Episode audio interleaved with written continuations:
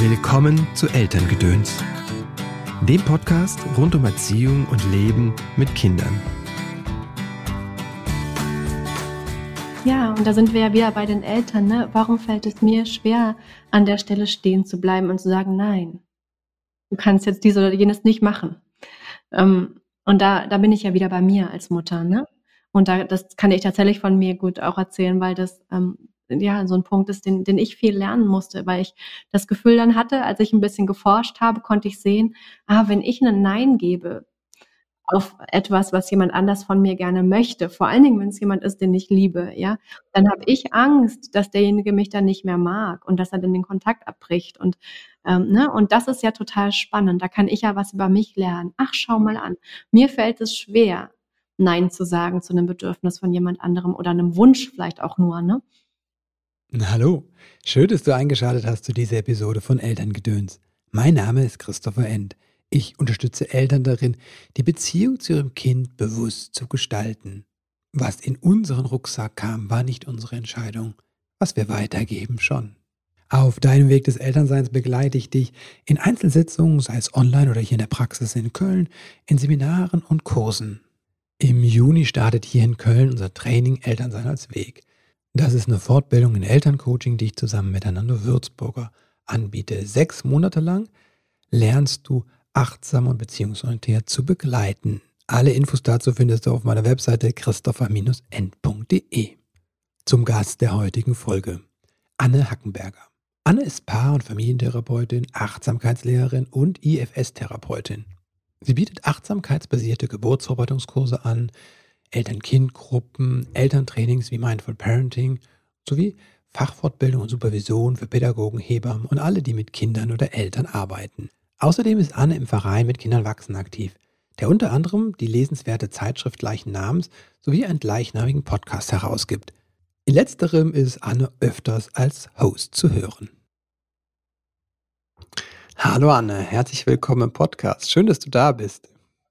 Hallo Christoph, danke, dass ich da sein darf. Mhm. Bewusstes Elternsein nennst du das, was du tust und äh, wofür du brennst. Was bedeutet das für dich, bewusstes Elternsein? Und wieso sollten Eltern äh, diesen Weg gehen? Hm. Also ich glaube, das kommt vor allen Dingen aus meinem eigenen Erfahren, Eltern mhm. zu sein, Mutter zu sein.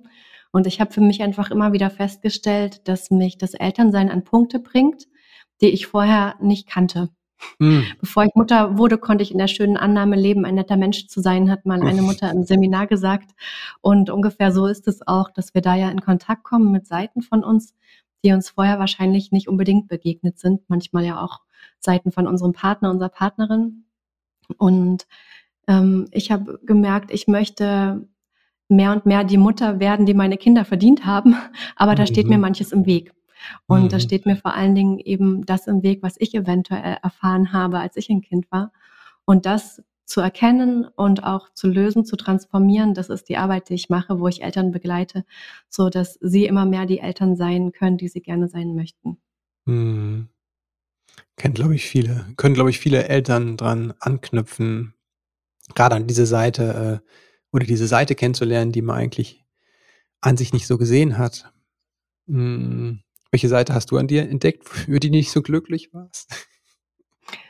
Ähm, ich, für mich war das zum Beispiel sehr spannend zu bemerken, ähm, dass ich so eine Kluckenmama war für meinen mhm. ersten Sohn und mhm. das ganz schwer hatte, ähm, den zum Beispiel abzugeben oder dass er dann irgendwann in den Kindergarten wechselte und ich habe mhm. gemerkt, ah ja, da habe ich ja eigentlich ein Bindungsthema zum Beispiel, mhm. ja, zu bemerken, es fiel mir gar nicht so leicht, den gehen zu lassen und ich hätte das von mir gar nicht gedacht, weil ich war, bevor ich Mutter wurde, jemand, der sehr viel unterwegs war. Ich habe in Ecuador gearbeitet und auch oh. gelebt und ich, ähm, ich war eigentlich, hatte ich nicht so viel mit Kindern am Hut, muss ich sagen, ja.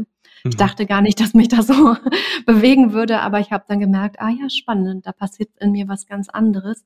Und dann auch zu bemerken, ist es überhaupt das Bedürfnis meines Kindes? Mhm. Oder ist es mhm. mein Bedürfnis, was ich da jetzt gerade zu befriedigen versuche, an Nähe zum Beispiel? Und ähm, das war für mich ein wichtiger Punkt, aber natürlich auch äh, das andere, die andere Seite, dass es einem manchmal zu viel werden kann. Und ähm, ja, es passieren kann, dass ich ausraste an der Stelle, heute zum Glück nicht mehr, aber damals, als meine Kinder noch jünger waren, die sind ja mhm. inzwischen schon ein bisschen größer, ähm, da ist das mir durchaus passiert, dass ich, ähm, ja, dass ich die echt auch angeschrien habe und ähm, wahnsinnig wütend wurde mhm. und gemerkt habe, diese Wut, die kann eigentlich nichts unbedingt mit meinen Kindern zu tun haben, die ja unschuldige Wesen sind und einfach mhm. nur ihre kindlichen Bedürfnisse haben. Diese Wut muss noch woanders herkommen. Und äh, mich da auf den Weg zu machen und zu schauen, wie ist es denn mit der Wut das mhm. ist ja auch dein Thema. Ähm, und zu schauen, was, was bewegt mich denn da so sehr auszurasten? Und das sind nur wenige von den Punkten. Es gibt ja noch ganz, ganz viel mehr. Also dieses, wie trete ich in Beziehung? Ne? Mhm. Und ich habe eine wichtige Erfahrung gemacht, hätte irgendwann das Gefühl, ich spiele Mama. Ich bin oh. nicht wirklich Mama, sondern ich versuche eine Rolle auszufüllen, wie ich denke, dass eine Mutter sein sollte. Und ähm, und habe das versucht zu sein. Und ich habe aber gemerkt, ich kann das eigentlich nicht wirklich abbilden, weil in mir ist noch so viel mehr los. Und das war für mich ein ganz wichtiger Punkt. Da habe ich mich sehr ja, viel mit auseinandergesetzt, warum das in mir so sich anfühlt und wie kann ich dann wirklich authentisch da sein als Mensch, als Mutter, als Anne. Und das ähm, und ist für mich ein Weg. Wie können wir authentisch da sein? Ich, also für mich ist die Achtsamkeit da eine ganz wichtige Begleiterin, immer wieder zu schauen, wie geht's mir eigentlich? Weil ja. oft sind wir als Eltern ja damit beschäftigt, andere zu versorgen, nämlich unsere Kinder und dann vielleicht noch äh, die Gastkinder und noch irgendwelche mhm. Schulaufgaben und so weiter. Es gibt tausend Dinge, um die wir uns kümmern müssen. Mhm. Ähm, und dabei vergessen wir oft uns selbst, den Mann, genau. Dabei vergessen wir ganz oft uns selbst und dieses ähm, erstmal wieder wirklich mit sich in Kontakt zu kommen, nämlich mhm. mit den eigenen Körperempfindungen, mit den Gedanken und Gefühlen, um dann auch sagen zu können, das sind ja meine Gedanken und Gefühle und mhm. Körperempfindungen. Das heißt, ich bin für die verantwortlich und mhm. ich habe vielleicht auch eben Bedürfnisse oder für mich ist gerade ähm, ja irgendwas im Vordergrund, was erstmal versorgt werden muss, bevor ich meine Kinder versorgen kann oder parallel oder nacheinander, je nachdem. Jedenfalls bin ich ja auch da und in mir gibt es eben auch ähm, ja, Impulse, die nicht nur mit der gegenwärtigen Situation zu tun haben, sondern die vielleicht eben aus der Vergangenheit noch rühren und die aber jetzt heute meinen Alltag beeinflussen. Und das ist, finde ich, immer wieder total spannend. Also wenn das der erste Schritt ist, da in Kontakt zu kommen, wie komme ich in Kontakt mit den, mit den Dingen?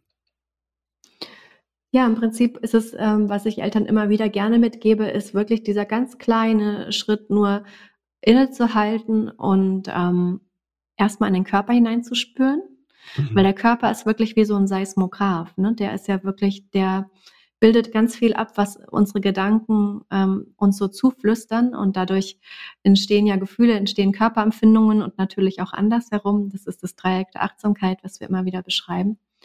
Und wenn ich in meinen Körper reinspüre, dann kann ich eigentlich schon ganz viele Informationen über mich selber bekommen kann ich merken, ah, ich bin gerade schon ein bisschen angespannt oder mhm. ah, da ist eine Müdigkeit oder da ist irgendwie ein Herzklopfen. Und dann kann ich mich dem zuwenden, freundlich und liebevoll, ohne das mhm. verändern zu müssen. Ohne zu sagen, ah, jetzt sei mal nicht so angespannt. Ach nee, da ist jetzt eine blöde Körperempfindung, da ist vielleicht ein Schmerz und das will ich eigentlich gar nicht haben, sondern mich dem freundlich zuzuwenden und zu schauen, naja, was, was ist denn da los? Ja, mhm, okay. Erstmal ist es einfach nur da, also das zu beobachten, was in mhm. mir passiert, aber eben auch meine Gedanken wahrzunehmen, die vielleicht dazu führen, dass sich mein Körper so fühlt, mhm. weil ich vielleicht bewertende Gedanken über mich selber habe, die Situation anders haben möchte, als sie ist, ähm, mhm. ähm, in Widerstand bin oder eben mit Dingen beschäftigt, die in der Vergangenheit liegen oder in der Zukunft. Und dann das alles freundlich und liebevoll wahrzunehmen und zu schauen, kann ich damit atmen? Kann ich meinen Innenraum ein bisschen weiter machen, mhm. sodass alles, was gerade da ist, darin Platz finden kann? Weil oft ist ja die Idee, es müsste jetzt anders sein. Ich müsste mich anders fühlen, ich mhm. müsste entspannter sein, gelassener, freundlicher und so weiter. Und meine Erfahrung ist, dass das eigentlich dazu führt, dass wir noch mehr Selbstoptimierung betreiben. Mhm. Und dann sind wir eigentlich wieder nicht da, wo wir gerade sind.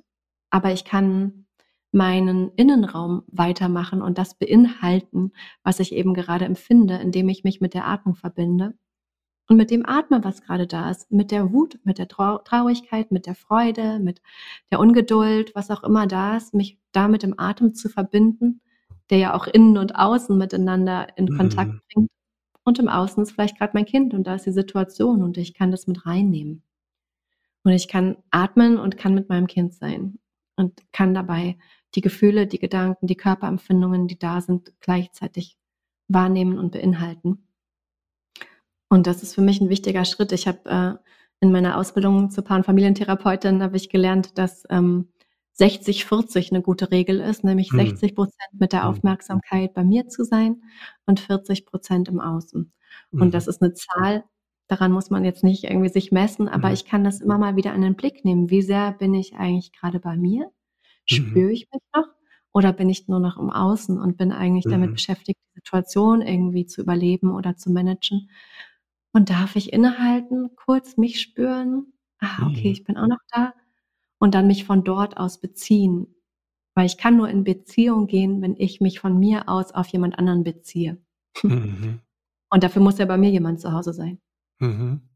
Was ist der Unterschied, ob ich bei mir bin oder weil viele kommen ja, ne, gerade, also auch ne, Mütter, wenn man es jetzt mal so prototypisch machen will, Männlein, Weiblein, ist das ja dieses in diesen Sorgen um das Kind, Mhm. dass das einen großen Stellenwert äh, inne hat. Mhm. Und das ist ja auch total verständlich und auch, Mhm. äh, da ist nichts nichts Schlimmes dran. Es ist immer nur wieder gut zu schauen und das ist dieser bewusste Weg, ja, was ist mhm. hinter dem, was ich tue? Welche welche Beweggründe stehen eigentlich dahinter? Und dann bin Mhm. ich vielleicht besorgt, wie du gerade sagtest, ne? Ich will mich um mein Kind intensiv kümmern. Ich will, dass dem nicht kalt ist, dass das genügend zu essen hat, am besten noch mit Vitaminen drinne und so weiter und so fort. Mhm.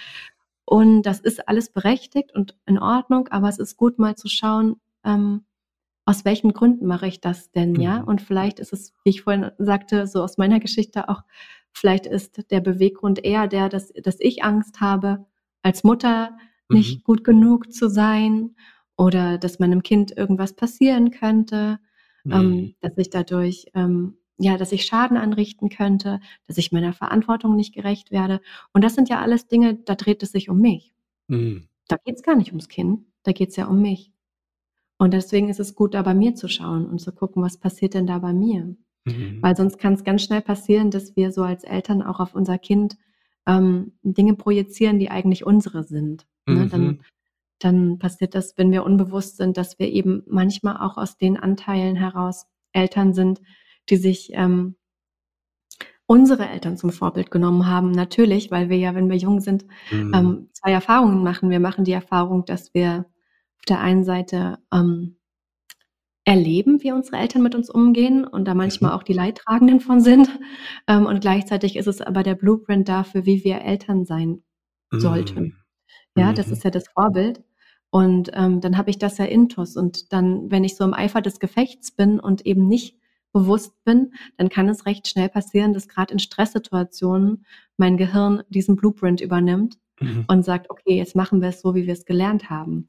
Und dann bin ich vielleicht auf eine ähnliche Art und Weise Mutter, wie es meine war. Mhm. Und das ist in vielen Dingen total gut, aber in manchen auch nicht so toll. Ja. Oder ich versuche das Gegenteil aus Versehen mhm. zu machen, weil ich versuche zu vermeiden, ne, die Erfahrung, die ich damals gemacht habe, die unangenehm war, will ich an meine Kinder nicht weitergeben. Also Richtig. zum Beispiel in meinem Fall ne, ist es dann eher so eine Überversorgung. Weil mhm. ich habe da vielleicht ein bisschen weniger Versorgung bekommen und habe dann immer so ein Gefühl von, oh, ich muss meinen Kindern ganz viel geben, mhm. damit das nicht passiert. Aber eigentlich tut denen das gar nicht gut. Die, äh, die können ganz gut für sich selber sorgen, aber mhm. haben da gar nicht die Chance, das so sehr zu tun, wenn ich sehr mit meinem Teil, ich rede immer von Teilen, weil ich ja mhm. auch IFS mache, da können wir nachher nochmal drüber reden, ähm, mit dem Teil in Kontakt bin in mir, der Sorge hat, nicht mhm. genug zu versorgen. Das ist aber eigentlich mein Thema. Es hat mit meinen mhm. Kindern und deren aktueller Bedürfnislage nicht so viel zu tun. Und das ist dieser Punkt, wo es hilfreich ist, bewusst Eltern zu sein. Weil wir mhm. reden immer von Intuition und so und das ist auch mhm. super und wir haben alle ein gutes Gefühl für unsere Kinder. Und trotzdem, oder nicht alle, aber viele, und trotzdem gibt es da auch was, da kommen wir in so einen Default Mode also diesen mhm. vorgefertigten Modus quasi, gerade unter Stress. Und der ist nicht unbedingt hilfreich.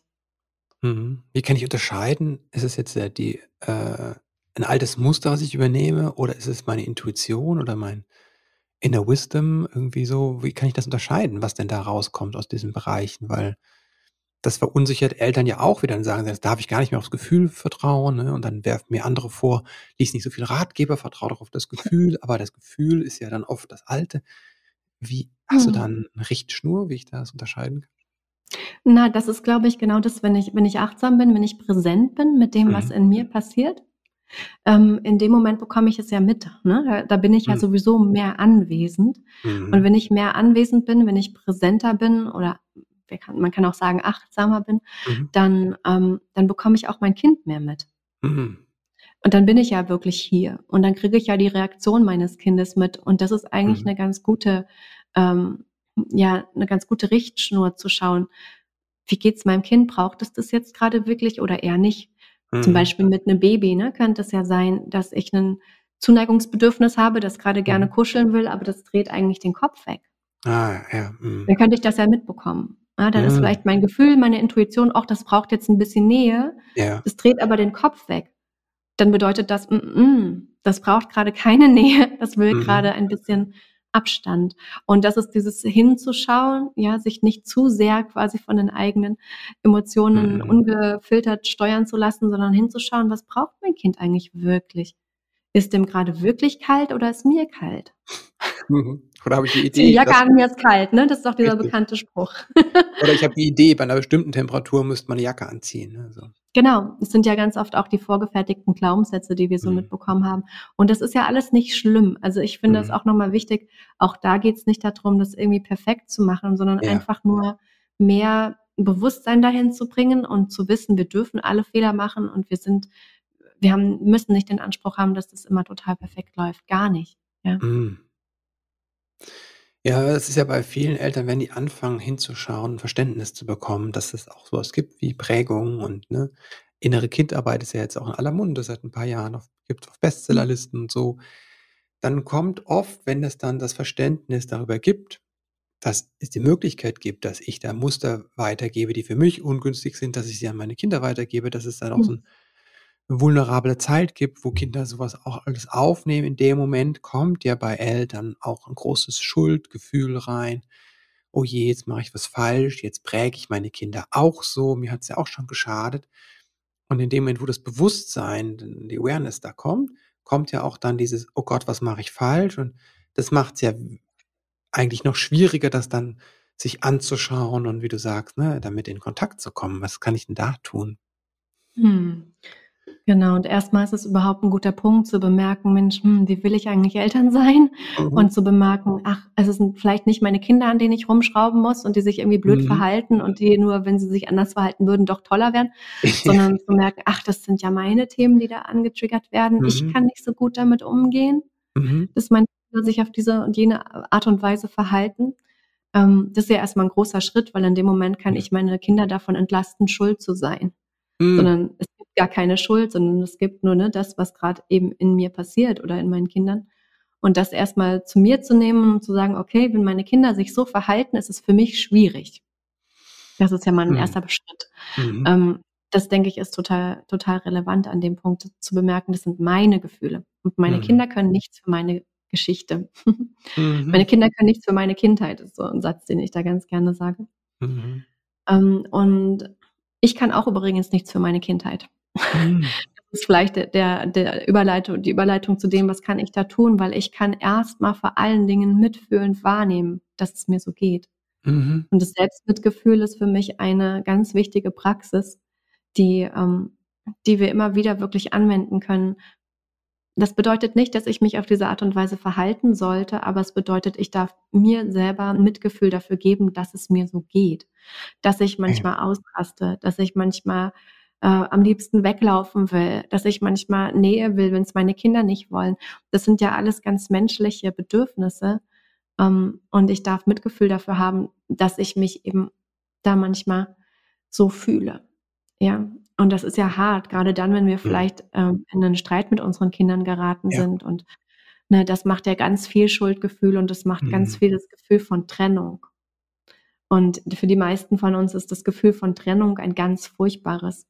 Und Mhm. wenn ich mich dann noch von mir trenne, indem ich mich Mhm. kritisiere Mhm. dann komme ich eigentlich wieder in so 'ne Rolle, die vielleicht früher meine Eltern oder meine Lehrer oder so hatten, ähm, und stattdessen mir beizustehen, mich nicht alleine zu lassen in so 'ner Situation.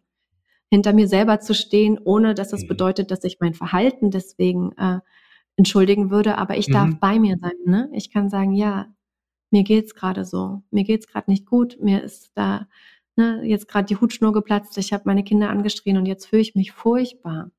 Und da für mich selber da zu sein in dem Moment und mich in den Arm zu nehmen innerlich, mhm. weil ähm, das andere führt zu nichts. Mich zu kritisieren in dem Moment mhm. und zu sagen, oh, ich bin ja echt die furchtbarste Mutter der Welt, das führt nur dazu, dass das Gehirn noch weiter gereizt wird, mhm. dass äh, wir noch viel mehr in den Alarmmodus geraten und im Alarmmodus sind wir eben auch schwierig in der Lage, Mitgefühl zu empfinden für unsere Kinder. Mhm. Das heißt, ich muss erstmal aus diesem Alarmmodus wieder rauskommen, mir selber Mitgefühl geben, sodass mein Gehirn wieder in einem integrierten Zustand landet, mhm. sich ein mhm. Stück weit regulieren, selbst regulieren, ähm, um dann eben auch wieder liebevoller und mitfühlender mit meinen Kindern sein zu können. Aber der erste Schritt ist tatsächlich das Mitgefühl für mich selber in dem Moment. Und das ist tatsächlich was, was wir üben können ähm, und wo, wo wir auch ganz tolle ähm, Kurse und Praktiken für haben inzwischen. Ja, gibt es da ganz viel in, in der mhm. Richtung. Ähm, und das, das mag ich auch wirklich gerade im, in der Arbeit mit Eltern bringe ich das mhm. immer ein. Ich gebe ganz oft diese Kurse Selbstmitgefühl für Eltern, mhm. weil das einfach aus meiner Sicht eines der wichtigsten Dinge ist, die wir uns geben können als Eltern. Mitgefühl. Es ist mhm. nämlich echt schwer, Eltern zu sein. Was macht das mit uns, dieses Mitgefühl, wenn wir uns uns selbst geben können? Was verändert das im Gegensatz zu dem das heißt ja, du hast gesagt, das heißt nicht, dass ich das gut heiße, ne, dass ich entschuldige, sondern aber was macht das dann? Wie wie wirkt es? Das lindert das Leid in dem Moment. Mhm. Weil ich kann mir selber ja eine gute Freundin sein, mhm. 'n guter Freund sein. Und und das das tatsächlich macht einen Unterschied, weil ich kann dann, wie ich eben schon erklärte, einfach auch aus einem integrierteren Gehirnzustand mhm. meine Entscheidungen treffen und im nächsten Moment oder vielleicht zumindest in, in den nächsten Stunden auch wieder einfühlsamer mit meinen Kindern umgehen, weil mein Gehirn sich beruhigen kann tatsächlich. Ne? Das ist eine ganz biologische Komponente auch da drinnen. Und ich glaube, es gibt auch eben die Möglichkeit, dass wir uns statt uns eben in Selbstzweifeln und Selbstkritik zu zermürben, die Dinge heilen können, die da sind. Weil das mhm. Blöde ist, wenn wir, wenn wir uns so zerfleischen, in dem Moment drehen wir uns ehrlich gesagt wieder um uns selbst. Und in dem Moment bleibt das Kind übrigens allein. Ne, das ja ah. vielleicht auch gerade ein Problem hat, weil mhm. das wurde gerade vielleicht angeschrien oder hat ja. jedenfalls irgendwie einen Kontaktabbruch erlebt. Und in dem Moment, mhm. wo ich mich dann dafür fertig mache, lasse ich eigentlich mein Kind alleine, weil dann bin ich noch weniger da. Ah, okay. ich, das ist ja schwer auszuhalten. Dann kommt noch mhm. mehr Schmerz in mir und in dem Moment, wo ganz viel Schmerz in mir kommt, habe ich natürlich auch beschützende Anteile, die sagen, oh nee, das fühlen wir mal lieber nicht. Wir schalten dich mal ein bisschen ab. Mhm. Wir schalten mal ein bisschen das Gefühlsspektrum runter. Ja, mhm. aber das Blöde ist, ich fühle dann vielleicht weniger Schmerz, aber ich fühle dann auch weniger von der anderen Seite quasi des Pendels, ah, okay. ne, des, des Spektrums. Ich fühle dann eben auch weniger Liebe, weniger Mitgefühl, weniger Mitfreude. Und, ähm, und im Grunde bleibt mein Kind dadurch alleine. Mhm. Und wenn ich stattdessen Mitgefühl kultiviere, dann kann ich mich selber eben auch besser regulieren und dann ist auch jemand anwesend innerlich, der mhm. sich wieder auf das Kind beziehen kann und wo auch das Kind sich wieder auf mich beziehen kann. Mhm. Das heißt, du hast ja eben von den 60-40 gesprochen und dadurch, dass mhm. viele dazu neigen von uns eher 80 Prozent, 100 Prozent beim Kind zu sein. Okay. Und das ist quasi jetzt, wenn wir uns kritisieren, sind wir eigentlich dann irgendwie 100 Prozent bei uns und verlieren das Kind. Ne? Habe ich das mhm. so verstanden? Und verlieren diese 40 Prozent, die ja auch wichtig sind. Ja, genau, wobei wir sind dann ja noch nicht mal bei uns, sondern wir sind eigentlich in einem kritisierenden Teil. Ne? Also ah, wir sind okay. ja nicht so in unserer Selbstqualität, also in dem, ja. in dem, also in dem, in dem unserem eigentlichen Wesen, was ja liebevoll und mitfühlend mhm. und das alles sein kann, mhm. sondern wir sind dann eigentlich, ähm, ich würde noch nicht mal sagen, dass wir dann bei uns sind, sondern ich glaube, wir sind dann einfach wirklich in einem kritisierenden Anteil von uns, der vielleicht eher internalisiert wurde aus Eltern oder Schulerfahrungen oder so. Es gibt ja in unserem Leben immer wieder ähm, ja Personen, die uns kritisiert haben und deren Stimme haben wir dann ja manchmal auch so intus, mhm. äh, haben wir selber gelernt, uns zu kritisieren, dann tut es nicht so weh, dann macht es kein anderer. Also es ist ja oft auch so ein präventives Verhalten. Ne? Wenn ich mich fertig mache, braucht es kein anderer machen. Also mache ich es doch lieber selber. Ah, okay. Das heißt, wir verlieren nicht nur den Kontakt zum Kind, sondern auch zu uns selbst. Und ja, Mitgefühl, genau. Selbstmitgefühl ist quasi der Schlüssel, ja. um dann nicht reinzurutschen und die Verbindung zu mir und damit die Verbindung zum Kind zu verlieren. Genau. Wie machen wir das? Wie lernen wir das mit der Selbst mit dem Selbstmitgefühl? Klar, ne, du hast die Kurse, ne? Was könnte so 'n erster Schritt sein? Wie könnte ich das, wenn ich jetzt zuhöre wie könnte ich den ersten Schritt machen, um Selbstmitgefühl zu üben? Hm, ich finde, ähm, eine ganz einfache Möglichkeit ist zum Beispiel, sich eine Hand an eine Körperstelle zu legen, an die Mhm. es an der es wohltut, zum Beispiel auf den Herzbereich oder Mhm. vielleicht auch einfach so auf die Schulter. Oder ich kann auch so 'n bisschen so 'ne Selbstumarmung machen, meine Arme so um mich herum, ähm, schlingen oder vielleicht auch so 'n bisschen an an die Wange legen. Die Hände gegenseitig können sich berühren. Das sind so ganz kleine Berührungen und ich kann das einfach nur wahrnehmen, wie sich meine Hand auf meinem Körper anfühlt und Mhm. in dem Moment, ähm, wirklich sagen, ähm: „Möge ich freundlich mit mir sein.“ Mhm. Und das alleine kann schon hilfreich sein oder 'n paar sanfte Atemzüge zu nehmen, wirklich zu sagen: „Okay“ „ich atme erst mal 'nen Augenblick lang durch.“ Und genau, das für sich so zu machen. Und ich finde, grade so die Berührung ist 'ne ganz schöne Möglichkeit, auch Mhm. mit meiner Aufmerksamkeit 'n bisschen dahin zu gehen, die Wärme der eigenen Hand zu spüren, vielleicht auch so 'n bisschen Trost zu spüren durch diese Berührung. Mhm.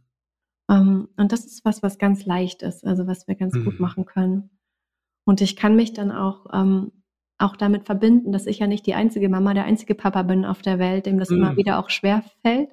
Und Mhm. ich kann mir das auch in so 'nem Moment sagen. Ich kann mir selber sagen: „Das ist ein Moment, der schwer ist, oder es ist 'n Moment von Mhm. Leid oder es ist 'n Moment, wo ich nicht weiter weiß.“ Also, so sich Mhm. selber das auch noch mal zu benennen, Ja. ähm, das bringt schon wieder mehr Bewusstsein rein und Mhm. dann aber auch mich damit zu verbinden, dass es anderen auch so geht. Und ich kann das auch ganz, ähm, aktiv zu mir selber sagen. Ich kann sagen: „Das ist 'ne schwierige Situation und anderen Vätern, anderen Müttern geht es auch so in solchen Mhm. Situationen.“ Mhm. Also, das diese Erfahrung zu machen von geteilter Menschlichkeit ist 'ne sehr Mhm. wohltuende, weil tatsächlich, sonst würde hier niemand zuhören, geht es ja offenbar ganz vielen Eltern so, dass sie an Ja. mancher Stelle nicht weiter wissen.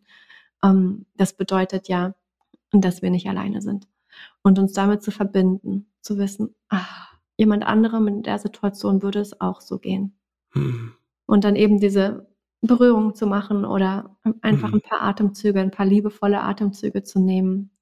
Das alleine macht schon, dass ich wieder 'n bisschen, ähm, mehr Gehirnkapazitäten nutzen kann, also, Mhm. auch den frontalen Kortex, der ja für unser unser Einfühlungsvermögen, unser Mhm. Mitgefühl verantwortlich ist, ähm, und der eben auch mein Kind besser sehen kann.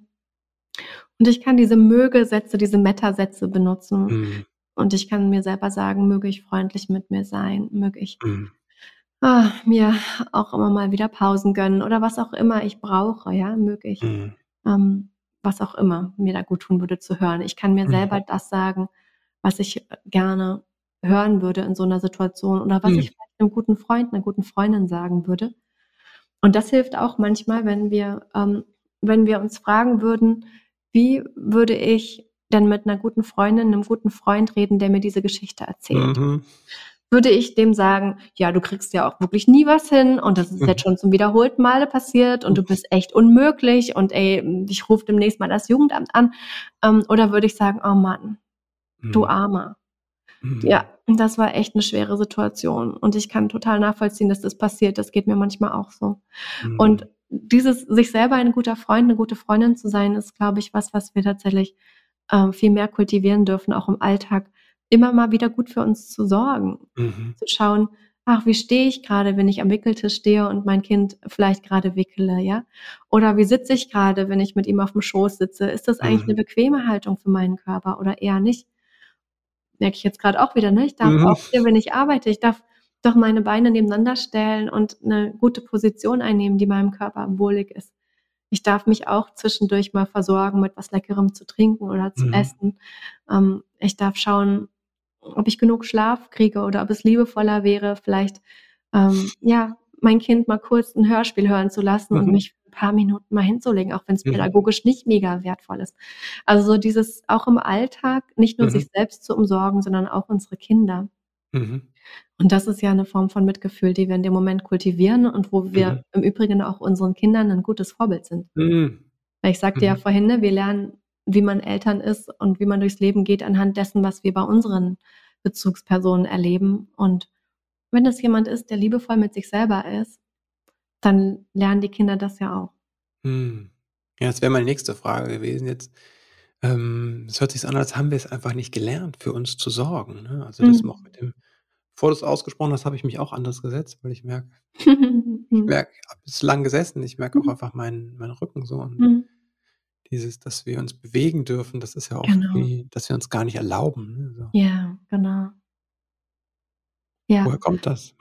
Ja, das ist ja ganz viel aus den Erwartungshaltungen ähm, gekommen, die wir vermeintlich erfüllen müssen, mhm. ähm, die Menschen an uns haben und wir gerade als Kinder ja darauf angewiesen sind, diese Erwartungs Erwartungshaltungen auch zu erfüllen, denn wir, wir müssen ja irgendwie dazugehören. Ne? Und wenn ja. wir nicht dazugehören, wenn wir rausfallen aus der Gemeinschaft, dann ist das erstmal biologisch gesehen sehr bedrohlich, auch wenn das ja. heute vielleicht nicht mehr ganz so ist. Aber die meiste Zeit der Menschheitsgeschichte sind wir ja nicht in solchen sicheren Häusern äh, mhm. gewesen und haben Essen aus dem Supermarkt gekauft, sondern das war total lebensnotwendig dass wir zu einer Gruppe gehörten, die mhm. gemeinsam gejagt hat, gemeinsam ähm, das Gelände gesichert hat und so weiter und so fort. Das heißt, wir sind sehr darauf gepolt zu schauen, was andere von uns denken und dass wir irgendwie dazugehören, dass mhm. wir in einem sozialen Rahmen uns bewegen können. Und das hat auch Vorteile, mhm. weil es ist ja auch sinnvoll, dass wir dazugehören. Mhm. Ähm, soziale Zugehörigkeit und das auch zu lernen, wie das geht, ist ganz mhm. sinnvoll. Aber ganz oft haben wir diese soziale Verantwortung sehr stark gelernt und aber wenig persönliche Verantwortung gelernt. Und persönliche Verantwortung bedeutet eben, dass ich verantwortlich bin für das, wie es mir geht. Mm. Und das ist aktiver Umweltschutz, ja? weil wenn ich dafür sorge, dass es mir gut geht, dann mhm. bin ich auch ein freundlicherer Zeitgenosse mit anderen Menschen. Mhm. Und ich glaube, da haben wir ganz oft ähm, die soziale Verantwortung gut beigebracht bekommen, auch gerade mhm. so im Kindergarten und so weiter ist das, was mhm. wo Kinder viel drüber lernen. Aber die persönliche Verantwortung für mein Leben, für das, wie es mir geht, auch für meine Gefühle im Übrigen, mhm. auch für das, was ich in die Welt bringe, wie ich mich verhalte, ist auch alles meine Verantwortung natürlich. Das, ähm, und das haben wir ganz wenig gelernt und auch wenig gelernt, da Integrität zu schützen, meine eigene Integrität zu schützen. Mhm. Und das ist, glaube ich, was, was wir alle immer wieder mehr auch lernen dürfen dazu zu stehen, wie es uns gerade geht. Das bedeutet nicht, dass ich die Gefühle des anderen nicht respektiere, der damit mhm. vielleicht ein Problem hat. Aber mhm. ich darf trotzdem bei mir bleiben. Ich darf sagen, so ist es für mich. Mir ist es gerade zu laut. Mhm. In dem Moment übernehme ich ja Verantwortung für das, was ich empfinde und was ich brauche. Mhm. Wie lerne ich das? Also dieses, dass ich verantwortlich für mich bin, dass ich verantwortlich bin für meine Gefühle, wie es mir geht? Wie lerne ich das? Also, ich weiß nicht genau, wie ich das lerne. Ich glaube, es ist eher wichtig, das überhaupt ähm, mal zu unterscheiden zwischen sozialer und persönlicher Verantwortung, mhm. weil ich mhm. glaube, das ist was, was gar nicht so präsent ist bei vielen. Und mhm. ich glaube, wir können das schon auch beobachten. Wir wissen ja, wenn es uns selber nicht gut geht, hat das meistens mhm. eine Auswirkung auf andere. Mhm.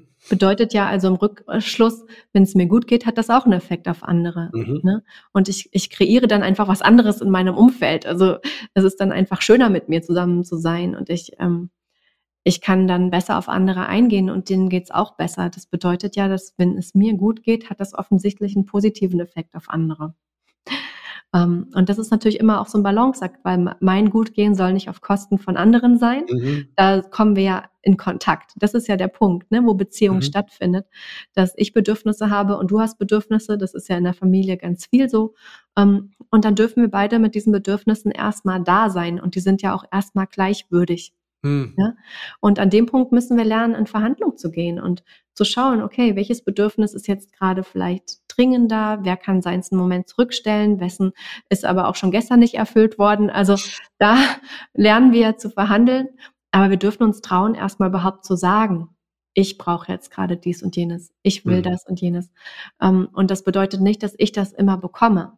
Das ist ganz wichtig, ne? Das bedeutet mhm. das ja auch nicht für das Kind. Trotzdem darf es das erstmal sagen. Mhm. Und wir haben oft als Kinder ähm, an dem Punkt gelernt, dass es nicht okay ist, zu sagen, was wir wollen. Ja. Dass das irgendwie nicht passt.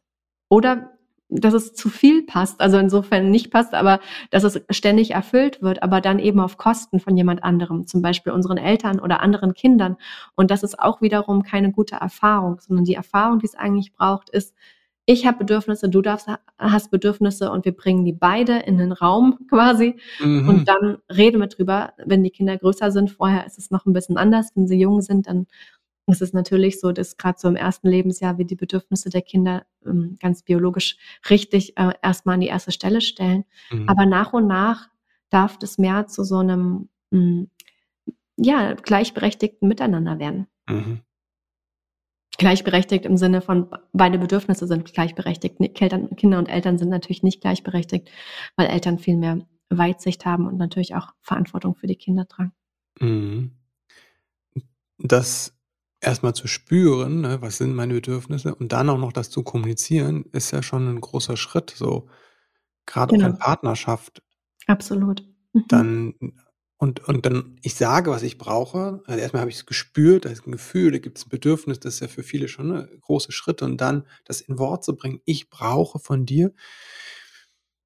Und dann sagst du, aber der andere muss es gar nicht erfüllen, ne? Weil genau. das, ich kenne das mit dem eigenen, dass ich an dem Punkt dann das gesagt habe, was ich brauche, und dann sagt der andere nö. Ne? Und ja. das, es gab gar nicht bei mir die Vorstellung, wenn ich sage, was ich brauche, dass das dann nicht erfüllt wird. Ne? Genau. Das war wirklich schwierig für mich so. Genau, und das ist, glaube ich, ein sehr verletzlicher Punkt, weil Mhm. wir sind es vielleicht wir haben je nachdem, was wir erfahren haben wir haben vielleicht erfahren, wir haben gesagt, was wir brauchten und niemand hat es gehört, Mhm. Was ja eine sehr schmerzliche Erfahrung ist. Ja. Ähm, und dann höre ich irgendwann auf zu sagen, was ich brauche. Mhm. Zum Beispiel, wenn ich als junges Kind vielleicht, ähm, erlebt habe, dass ich dass niemand kam, als ich geweint habe, Ja. ne? Dann mache ich die Erfahrung, es ist gar nicht so sinnvoll, was zu sagen. Es kommt ja eh mhm. niemand. Ähm, oder aber das Gegenteil, ne? Wir hatten vielleicht Eltern das ist eher so in der heutigen Generation der Fall, mhm. ähm, die da nichts entgegenzusetzen haben, die das dann alles erfüllen. Ja. Und in dem Moment verliere ich aber auch mein Gegenüber und spüre mhm. mich eigentlich nicht wirklich im Kontakt, sondern ich erlebe nur, ah ja, ich krieg das und wenn ich es nicht kriege, dann mache ich halt Rabatz und dann kriege ich spätestens dann. Aber das ist auch nicht unbedingt die soziale Erfahrung von Nähe und Verbundenheit und Zugehörigkeit, die man eigentlich braucht als Kind. Und, ähm, und da dürfen wir, glaube ich, sowohl als Eltern als auch als Kinder ähm, lernen, ne? integer zu sein, aufzutauchen mhm. mit dem, was wir, was wir fühlen und zu lernen, ähm, wie es ist, wenn wir einen Nein bekommen. Mhm. Und zu erleben, wenn ich was sage, habe ich zumindest eine Chance auf ein Ja. Weil wenn ich es nicht sage, dann besteht die Chance ja äh, nicht oder ist zumindest sehr viel geringer. Ja, also ist das, dieser Teil, den du sagst, ne, wenn man, wenn man nicht da ist und nicht sagt, ne, ähm, auch nicht Stopp sagt oder Nein sagt, ich kriege das mit teilweise und ähm, ich sag mal, ich wusste das auf einer theoretischen Ebene schon und habe das gelesen, ne? also dass diese überbehütete ne, und dieser ähm, autoritäre Stil, dass das sind ja beiden die quasi Gegensätze, dass die beide zu dem ähm, zu einem ähnlichen ähm, auch pathologischen Bild führen können, ne? also was, mhm. wie Kinder dann sehr aggressiv werden können zum Beispiel. Und das kann auch passieren, wenn ich in diesen überbehüteten, ne, oder du hast es gluckenhaft, ne, so mhm. gehe und, äh, ich sehe es jetzt, dass mir befreundete Lehrer sagen: „Wir haben Kinder, die können wir überhaupt die sind eigentlich nicht beschulbar.“ Mhm. Weil die das nicht können. Die können nicht sitzen bleiben, ruhig also, wir sprechen davon 10 Minuten ruhig sitzen bleiben. Die können gehen sofort in Widerstand, wenn man ihnen sagt: „Guck mal, was möchtest du machen?“, ne? Äh, das ich spreche jetzt von Schulen, die schon sehr weit, sehr inklusiv eigentlich sind. Die Kinder haben aber gar keine diagnostizierte, ne, Verhaltensauffälligkeit, aber die sind so, die sagen die Kinder sagen: „Du hast mir gar nichts zu sagen.“ Mhm. Der Lehrer Ja, sagt: „Ja, ja, doch.“ Und dann fang wird der Lehrer geschlagen, dann hält der Lehrer das Kind fest und sagt: „Ne, ich möchte nicht geschlagen werden.“ Sagt: „Das darfst du nicht, du darfst mich nicht festhalten.“ Sagt er: „Ja doch, ich darf mich schützen“, ne? Und dann ist das Kind ganz erstaunt und dann sprechen wir jetzt über über Schulkinder, die anscheinend kein Gegenüber gehabt haben. Und das kommen aus mhm. teilweise aus sehr aus sehr behüteten, äh, Elternhäusern so. Mhm. Ja, und da sind wir ja wieder bei den Eltern, ne? Warum fällt mhm. es mir schwer, an der mhm. Stelle stehen zu bleiben und zu sagen: „Nein, Ja. du kannst jetzt dies oder jenes nicht machen.“ Ähm, und da da bin ich ja wieder bei mir als Mutter, Mhm. ne? Und da das kann ich tatsächlich von mir gut auch erzählen, weil das, ähm, ja, so ein Punkt ist, den den ich viel lernen musste, weil ich das Gefühl dann hatte, als ich ein bisschen geforscht habe, konnte ich sehen: „Ah, wenn ich 'nen Nein gebe, Mhm. auf etwas, was jemand anders von mir gerne möchte. Vor allen Dingen, wenn es jemand ist, den ich liebe, ja, mhm. dann habe ich Angst, dass derjenige mich dann nicht mehr mag und dass er dann den Kontakt abbricht. Und, ah, ähm, ja. ne? und das ist ja total spannend. Da kann ich ja was über mich lernen. Ach, schau mhm. mal an. Mir fällt es schwer, Nein zu sagen zu einem Bedürfnis von jemand anderem oder einem Wunsch vielleicht auch nur, ne? Ja. Und, ähm, und kann ich mich darin unterstützen, weil wenn ich mich nicht verlasse, dann bin ich ja nicht verlassen, wenn der andere in dem Moment vielleicht auch ärgerlich und wütend ist. Mhm. Ne? Und das ist mhm. dieser Punkt, bei mir zu bleiben, mich selber zu unterstützen, damit ich es auch aushalten kann, wenn ich vielleicht in dem Moment Ablehnung erlebe. Mhm. Und das ist ja spannend. Also das sind immer wieder Punkte, wo ich eben was über mich selber lernen kann und tatsächlich auch was in mir lösen kann, weil wahrscheinlich begegnet mir das dann nicht nur mit meinen Kindern, sondern das begegnet mhm. mir sehr wahrscheinlich in meiner Partnerschaft, vielleicht auch in mhm. Freundschaften, vielleicht auch auf dem Arbeitsplatz. Also das wird Teil meines Lebens sein. Ja. Und meine Kinder sind halt so der Inkubator, ja, weil das ist der engste Raum. Da kann ich nicht weg. Ich kann mich notfalls von meinem Partner trennen, mhm. aber ich kann mich nicht von meinen Kindern trennen, zumindest mhm. nur sehr schwierig. Und das heißt, ich muss an der Stelle wachsen, mhm. ähm, sonst habe ich ein Problem oder meine Kinder. Ja.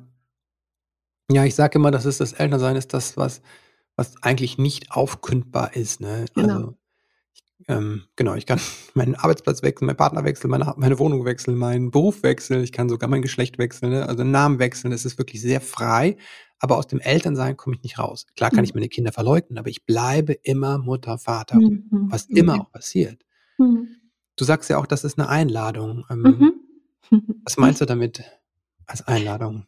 Mhm, ich glaube, es ist äh, es ist so eine ganz liebevolle Einladung, weil in, mhm. in wenig Bereichen unseres Lebens ist so viel Liebe anwesend. Und das war auch die Erfahrung, die ich als Mutter gemacht habe. Ich hätte mhm. nie geglaubt, dass ich ein anderes Wesen so lieben kann, wie ich meine Kinder liebe. Mhm. Und das ist für mich die größte Motivation, meine inneren Themen anzugucken und zu heilen, um für die gut Mutter sein zu können. Mhm. Es ist schön für mich, weil ich dann ein mhm. freieres Leben führe. Mhm. Und irgendwann sind meine Kinder aus dem Haus und dann ist es auch gut, ne, dass ich irgendwie äh, durchs Leben gehen kann. Mm, aber es ist auch ein Liebesdienst an ihnen. Also zu mir zu schauen, mhm. mir den Raum zu nehmen, meine inneren Themen anzugucken, ist ein Liebesdienst an meinen Kindern, weil sie dann mhm. einfach mehr ähm, von, von mir, von, von von meinem Selbst sozusagen äh, bekommen, als nur mit meinen Mustern zu tun zu haben oder vielleicht einer verzerrten Form ihrer Oma. Mhm. Weil sie ne, mich erleben in einer mhm. Rolle, die ich halt selber als Kind erlebt habe. Ähm, und das ist, ähm, das ist, glaube ich, sehr heilsam. Also es ist einfach eine große Chance, weil wir aus Liebe uns verändern dürfen, weiterentwickeln mhm. können ähm, und damit auch einfach für unsere Kinder eine Welt kreieren, in der sie leichter zurechtkommen können und vielleicht ein bisschen weniger Gepäck haben, als wir das schon hatten. Mhm. Deswegen finde ich, ist das eine ganz, ganz lohnenswerte ähm, Sache. Und an der Stelle, ja, ich finde, in Beziehung, in Partnerschaft ist es ja auch so ein bisschen so ähnlich, ja. Mhm. Da ist auch die Chance, dass wir ähm, gemeinsam wachsen. Äh, gut getriggert und, werden, ja. Ja, eh natürlich getriggert werden. Das ist ja genau das, um was es geht in Partnerschaft. Mhm. Wir denken, darum geht's nicht, aber darum geht's. Ich bin auch Paartherapeutin, deswegen ist das eines meiner Lieblingsfelder, nicht zu sagen, es geht um glückliche Beziehungen, sondern es geht um gemeinsames Wachsen. Und ich glaube, mit den Kindern ist es noch intensiver, weil wie du mhm. sagst, wir können nicht raus und mhm. wir haben aber diese wahnsinnige Verantwortung, weil für mhm. unseren Partner sind wir in der Form nicht verantwortlich, mhm. aber als Eltern sind wir in der Verantwortung dafür, dass wir ähm, okay. unseren Kindern ein gutes Gegenüber sind. Und das, glaube ich, da aus dieser Verantwortung sollten wir uns auch nicht äh, verpissen, ne? Mhm. weil wir irgendwie äh, nicht Lust haben, nach innen zu gucken, weil das könnte ja auch schmerzhaft sein, ja. sondern wir sind da in der Verantwortung. Das ist die persönliche Verantwortung an der Stelle im Elternsein. Mhm. Mhm. mhm. Danke dir, Anne. Also ähm, für, für, für das Gespräch und für den Austausch und den Einblick in, ähm, in deine Sicht auf das Elternsein, aber auch für deine Arbeit. Also ähm, das, was du ganz persönlich machst, was du mit den Elternpaaren, also ähm, ich sage auch bewusst Elternpaaren, weil ich das so als Wesen und als, als ein Geschenk finde, wenn eine Paarbeziehung da ist, dann kann das eine tra tragende Säule des Elternseins sein. So. Mhm. Ist auch gut, dass wir auch gehen können, wenn wenn es nicht passt, aber es ist, ähm, glaube ich, sehr wertvoll, einfach wenn da an der Stelle äh, wir was lernen und das äh, Porzellan nicht, nicht zerbrochen werden muss, ne, sondern mhm. es einfach einen gegenseitigen Respekt gibt. Und das tut Kindern ja auch gut. Und dann kann ja auch, wenn eine Trennung passiert, die in Respekt folgen. Also dafür vielen, vielen Dank auch für deine Arbeit, die du machst im Verein äh, mit Kindern wachsen und in deinem Podcast. Da gebt ja auch ganz viel an viele, viele Menschen Danke dir dafür. Wo kann man sich mit dir vernetzen, wenn man mit dir arbeiten möchte und wo treibst du dich auf Social Media gerade am meisten rum? Mhm. Ähm, also ich habe meine Website mit ähm, die Achtsamkeit und Familie heißt. Mhm. Und ähm, da findet man auf jeden Fall Infos zu mir und meinen Angeboten. Mhm. Und dann, genau, bin ich aktiv im Verein mit Kindern wachsen. Mhm. Da gibt es ebenfalls eine Website und wir haben den Podcast mit Kindern wachsen, der auf Spotify, iTunes und so weiter läuft. Ähm, mhm. Und wir haben auch eine Zeitschrift, mhm. die mhm. ebenfalls mit Kindern wachsen heißt, die man abonnieren kann. Und ähm, auf Social Media bin ich ehrlich gesagt nicht so wahnsinnig viel unterwegs. Immer mal wieder, aber ich merke auch, dass das, ähm, ja, das macht zwar ein bisschen Spaß, aber ich, ähm, ich liebe wirklich einfach die direkte Arbeit mit den, mhm. mit den Menschen. Ja. Und ich habe auch eine, eine Facebook-Seite für ähm, Achtsamkeit und Familie und ähm, auch mein, mein Profil dort, da kann man mich schon finden. Ähm, das ist schon möglich. Und, ähm, und am liebsten arbeite ich aber wirklich mit den Menschen ganz direkt und mhm. ähm, zum Beispiel in, in der Jahresgruppe für Eltern, die ich mache, die auch mhm. wieder im März startet nächsten Jahres, wo man ein Jahr lang wirklich mit mir ganz intensiv reisen genau. kann. Und genau, wenn der Podcast Themen, rauskommt, ist es dieses Jahr. ah ja, genau, dann ist es dieses Jahr, also März 2023. Mhm. Und die startet dann wieder für Eltern, die wirklich so ein Deep Dive machen wollen, die mhm. sich mhm. ähm, zum einen ganz viel Wissen aneignen wollen, wie geht mhm. das eigentlich ähm, mit den Kindern, aber vor allen Dingen auch, die bei sich selber gucken wollen. Ja ähm, und sich selber verändern und transformieren wollen für ein freieres Miteinander. Hm. Hm. Ja, klasse. Alle Links kommen in die Show Notes. Jetzt habe ich noch ein paar letzte Fragen, die ich allen meinen Gästen stelle, die alle meine Gäste beantworten können, wenn sie wollen. Wenn du an deine eigene Kindheit denkst, was hat vielleicht gefehlt, was du dir später selbst beibringen konntest? Hm, was hat gefehlt, was ich mir selber beibringen konnte? Ähm, Gute Frage. Ich glaube wirklich dieses Thema von, von vielleicht so einer Fürsorge für sich selbst und auch darauf zu vertrauen, dass, ähm, dass auch andere für einen gut sorgen können. Mhm. Hm. Wofür bist du deinen Eltern dankbar? Ich bin meinen Eltern total dankbar dafür, dass sie mir so viel Kontakt um, zu Tieren und zur Natur ermöglicht haben. Ich war eine mhm. totale Pferdenärrin und meine Eltern haben ermöglicht, dass wir, ähm, dass wir dann auch eigene Ponys hatten. Die haben tatsächlich wow. extra einen Hof gekauft damals, wow. wo wir dann die Pferde haben konnten. Boah. Ja, und das war, das war für mich wirklich eine ganz tolle Zeit. Also ich habe eine ganz andere Kindheit erlebt als heute meine Kinder mit den vielen äh, Medien, sondern ich war eigentlich mhm. immer draußen, vor allen Dingen mit meiner Schwester unterwegs auf dem Pferderücken. Wir sind mhm. aus der Schule gekommen und waren auf den Pferden und kam wieder, wenn es dunkel wurde und kam irgendwie abends zum Abendessen aus dem Stall. Also das war echt äh, super toll und das haben meine Eltern mir ermöglicht. Wow. Wenn du werdenden Eltern drei Tipps mit auf den Weg geben könntest, so quasi die deine drei Wahrheiten übers Elternsein, was wäre das? ähm, also vielleicht erstmal so, es wird ein Baby geboren, aber auch ein Babypapa und eine Babymama und es ist gut, mhm. nachsichtig zu sein und ähm, ja, und liebevoll mit sich selber zu bleiben mhm. und zu wissen, wir müssen nicht alles von Anfang an können. Wir lernen das miteinander. Und auch der Partner und die Partnerin dürfen das lernen. Wir dürfen Fehler machen. Das ist vielleicht nochmal ganz wichtig. Mhm. Wir müssen das nicht perfekt machen. Wir dürfen Fehler machen. Wir können das gemeinsam lernen.